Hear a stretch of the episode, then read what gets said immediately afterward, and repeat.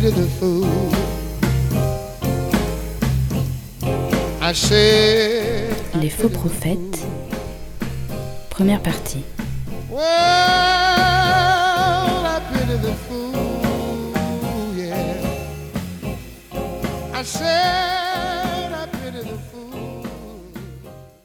Comme Jésus s'en allait au sortir du temple, il s'assit sur la montagne des Oliviers, et les disciples vinrent en particulier lui faire cette question. Dis-nous, dis-nous, quand cela arrivera-t-il cela Et quand cela arrivera-t-il arrivera-t-il Et quel sera le signe de ton avènement et de la fin du monde Jésus leur répondit.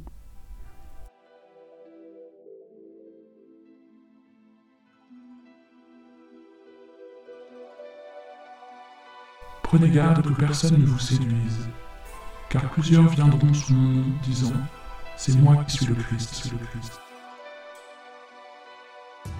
Et ils séduiront beaucoup de gens. Vous entendrez parler de guerre et de bruit de guerre. Gardez-vous d'être troublés, car il faut que ces choses arrivent. Mais ce ne sera pas encore la fin.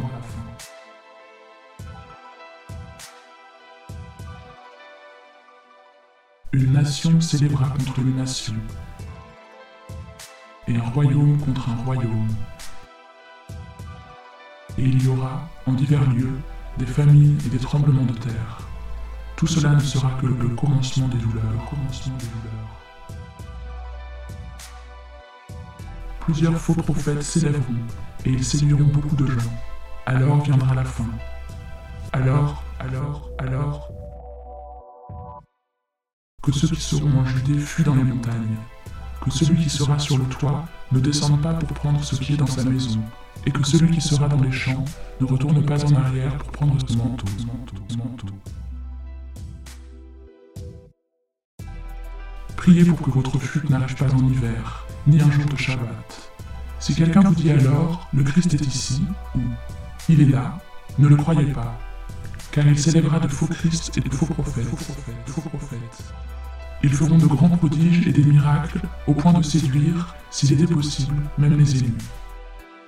Si donc on vous dit, voici, il est dans le désert, n'y allez pas. Voici, il est dans les chambres, ne le croyez pas. Aussitôt après ces jours de détresse, le soleil s'obscurcira, la lune ne donnera plus sa lumière, les étoiles tomberont du ciel, et les puissances des cieux seront ébranlées.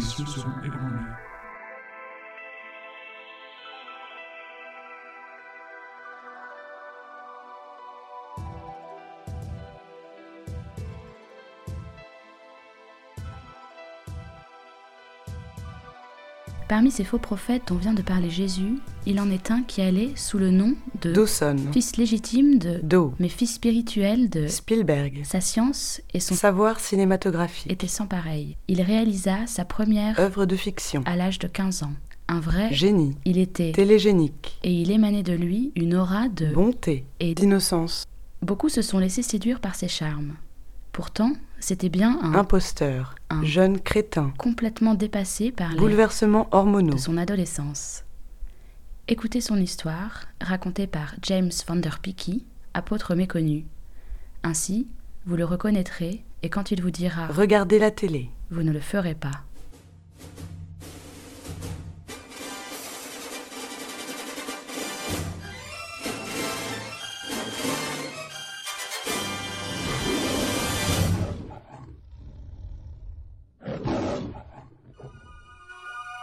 James Van Der Beeky et le collectif Mauvais pour les yeux présente Themson. Une série audio non visuelle, romantique et musicale.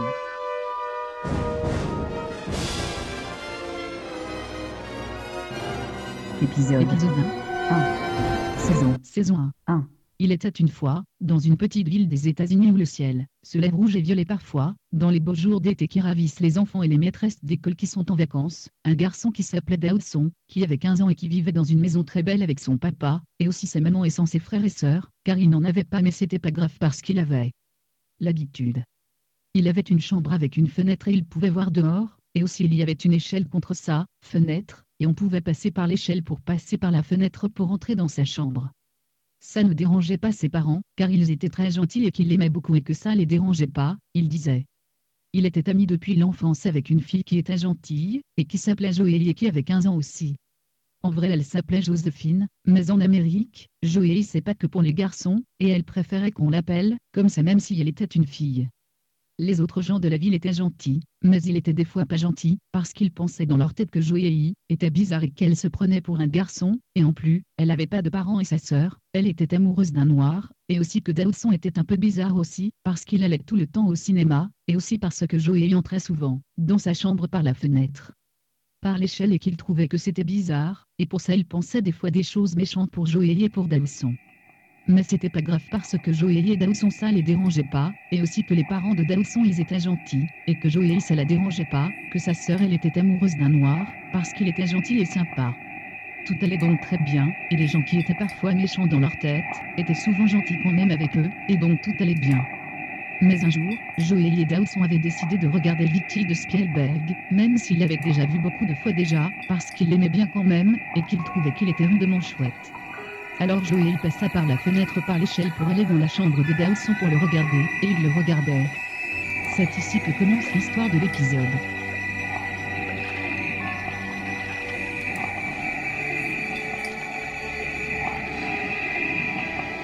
Téléphone maison. J'adore ce film. Qui avait l'Oscar? Gandhi. Spielberg s'est fait avoir. Il était encore obsédé par son projet de Peter Pan. Pourquoi Gandhi On récompense un film que personne n'est capable de regarder en À entier. l'aéroport, très tôt ce matin, tous les vols ont été annulés pour cause d'intempéries. Quelle coiffure Ouais, elle aime les Chinois. Ça doit peser lourd. Elle doit avoir du mal à marcher droit. Où tu vas Chez moi. Tu restes pas Non, Pourquoi tu passes pas la nuit pas ce soir.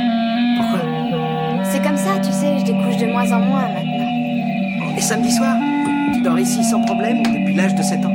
Les choses changent, Dawson. Elles évoluent.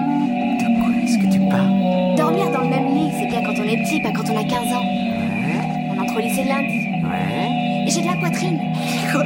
Et tu as des organes génitaux. Eh oui, j'en ai toujours eu. Pas aussi développés.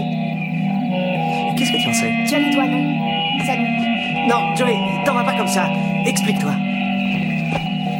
Je crois que nos hormones sont en ébullition et ça peut mal se terminer si on fait pas attention. Dis-moi, tes hormones, elles seraient pas un peu amoureuses de moi? Amoureuse de toi? Non, je suis pas amoureuse de toi, Dawson. On se connaît depuis trop longtemps. Je t'ai vu rôter, vomir, te mettre le doigt dans le nez et j'en passe. Comment veux-tu que je sois amoureuse de toi? Alors, quel est le problème? On change on doit veiller à ce que la relation homme-femme ne vienne pas tout gâcher. La relation homme-femme, quand Harry rencontre Sally? Oh, t'inquiète pas, ça peut pas nous arriver à nous. Qu'est-ce que tu en sais? Parce qu'on va dormir, je suis crevé. Tu fuis le sujet Non, c'est une preuve. La preuve qu'on peut rester amis malgré tous les semblants de théorie sur la sexualité. Je doute que ça puisse marcher. Ça suffit, arrête de jouer les bonnes femmes, Joey. Autrement, je t'appelle Joséphine. Alors là, t'as pas intérêt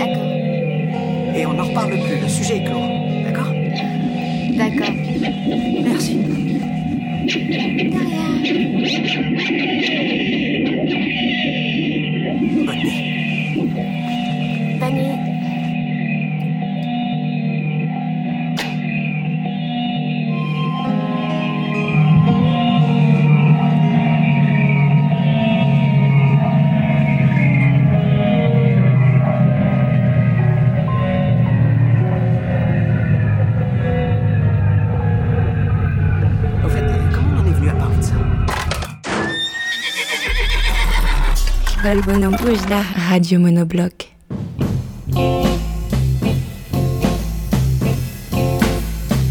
I pity the fool. I said, Les faux prophètes, deuxième partie. well, I pity the fool, yeah. I said, Trompeur, plus charmeur, bien plus crédible mais tout aussi désintéressé par le sort de l'humanité, voici le portrait d'un second faux prophète qui en a trompé plus d'un et qui a bien failli remplacer Jésus dans le cœur de chacun. On vous le présente tout de suite. Je le présente, euh, non, il n'y a pas besoin de le faire, c'est déjà une insulte que de sous-entendre qu'on doit le présenter. C'est une évidence, c'est que euh, les entités supérieures euh, sont connues, reconnues, peut-être contestées par quelques païens, mais fondamentalement incontestables. Du coup, euh, ça serait un peu vain de le présenter. Tout le monde sait qui c'est. Tu peux aller où tu veux, au fin fond de la Chine, de l'Afrique, euh, d'Amérique du Sud, de l'Australie, euh, l'Arctique ou de l'Antarctique, euh, tout le monde le connaît. S'il y a bien un génie à notre époque, c'est sûrement lui.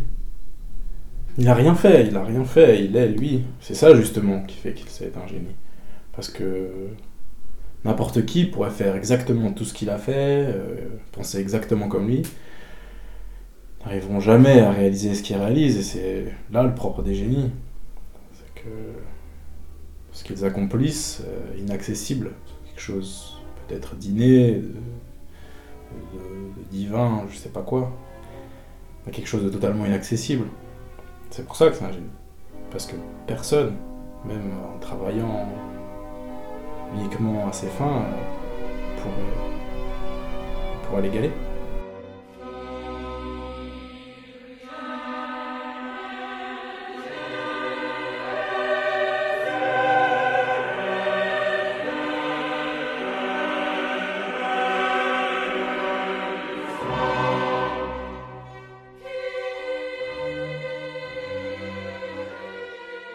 Ça se rapproche du divin parce que les génies ont ça de divin, ce qui est quelque chose d'inaccessible justement. C'est un homme qui a quelque chose en plus que les autres.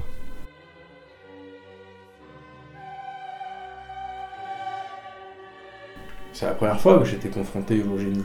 D'avoir quelqu'un qui euh, était capable de, réussir là où l'intégralité des autres hommes sur Terre euh, aurait échoué. Et donc peut-être parce que c'est le premier génie auquel j'ai été confronté si directement, comme il était médiatisé, comme il était en- comme il correspondait à mon époque. Euh, et c'est pour ça sûrement que j'étais particulièrement sensible euh, à, à ce qu'il est.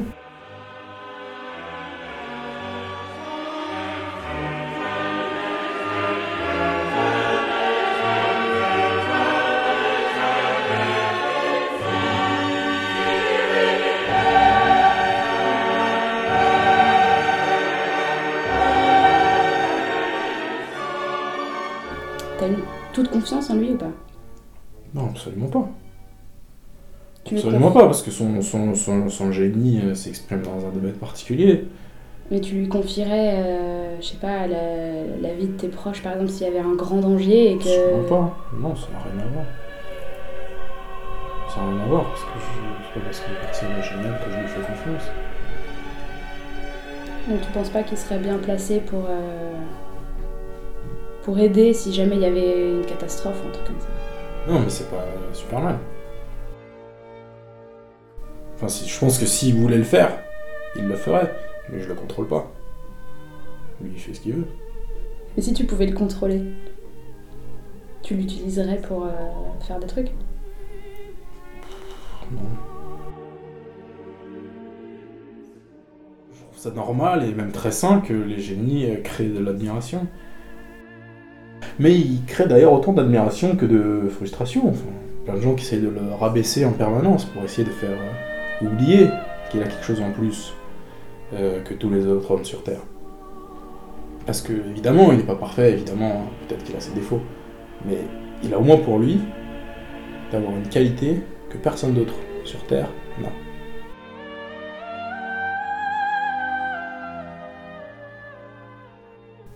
Pour moi, partout où il y a du génie, euh, il y a une intelligence supérieure. Il a la capacité, euh, à un instant T, d'effectuer euh, le meilleur choix que le choix que n'importe quel homme dans une même situation n'identifierait pas forcément. Le fait est que le commandé mortel, avec tout le savoir du monde, toute la maîtrise technique du monde, n'arriverait pas à faire des choix aussi bons, aussi justes que ceux d'Idan. Amen.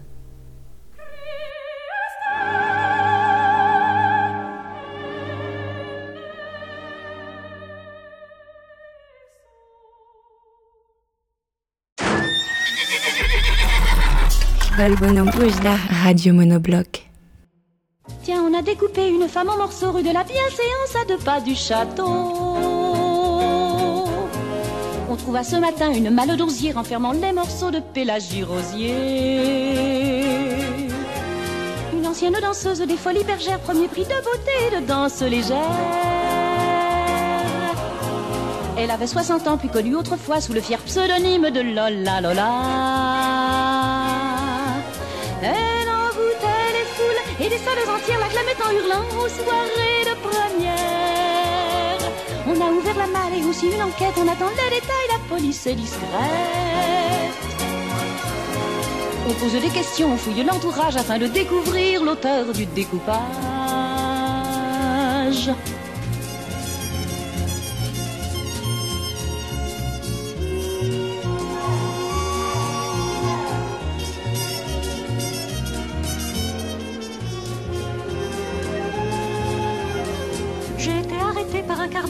En rentrant de l'école où j'ai mis votre fils.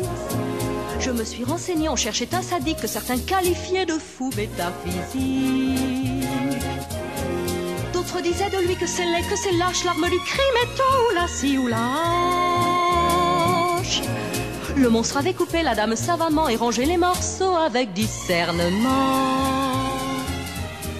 Dans l'ordre énuméré par l'ordre des docteurs, avec les pieds en bas. Arrêtez Quelle horreur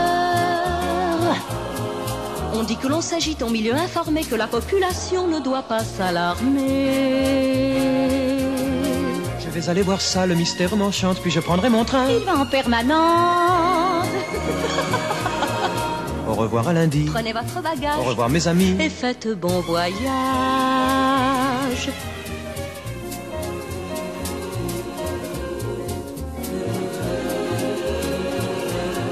Dieu que ce crime est laid, quel assassin sale. Il rangea cependant les morceaux dans la malle.